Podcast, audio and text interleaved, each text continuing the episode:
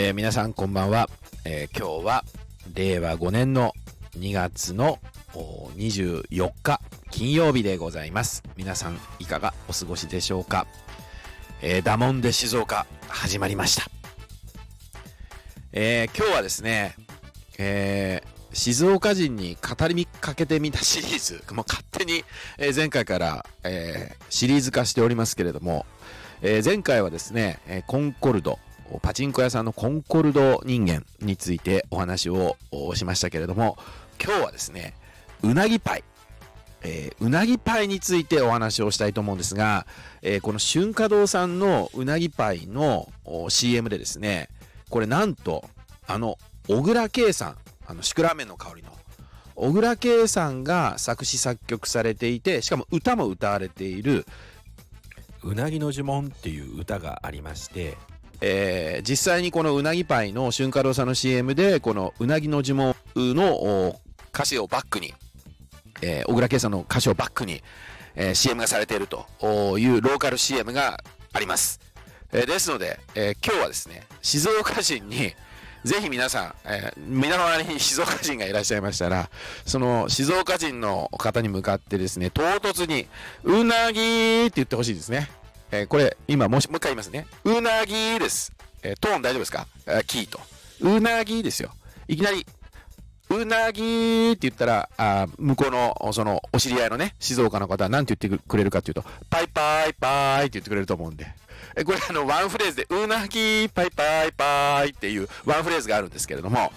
えー、これはですね、静岡人だったら確実に、え、本物の静岡人であればですね、えー、パイパイパイって返してくれるということを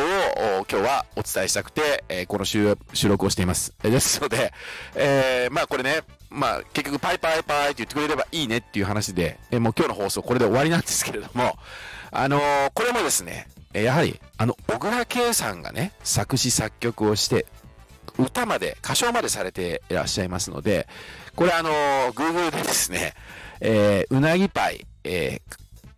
歌詞とかね、えー、スペース歌詞。歌詞ってあの、歌の歌詞ね。お菓子の歌詞じゃなくて、えー、スペース歌詞で、えー、ググっていただくとですね、これもちゃんと聞けます。えー、歌が聴けるようになってますので、だから結構すごいですよね。だから、あながち捨てたもんじゃないでしょ、静岡も。あの、結構ね、静岡ってあの、お茶畑しか広がってないでしょって、お茶めちゃくちゃ美味しいし、あの、お茶畑、もう、茶畑のその、段々畑っていうんですか？の光景もめちゃくちゃ私は好きですけど、癒されるからね。だから全然そこはいいんだけど、なんか静岡って、えー、茶畑しか広がってないみたいな、静岡に一回も降りたことのない方々からするとですね、なんか変な、あの、こう、間違ったこう、印象があるんで、えー、ここは正しておきたいなと思うんですけれども、えー、結構ね、静岡っていうのはですね、えー、有名どこの方が、あこういった形で、えー、歌唱を作曲してくださっていまして、えー、またその歌がですね、良かったりします。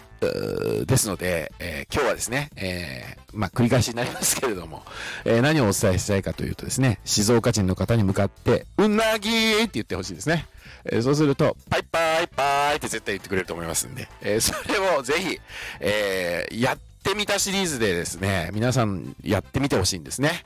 で、えー、本当にパイパイパイって帰ってきたよという方はですね、ぜひ、えー、コメントに、えー、その通りでしたということをですね、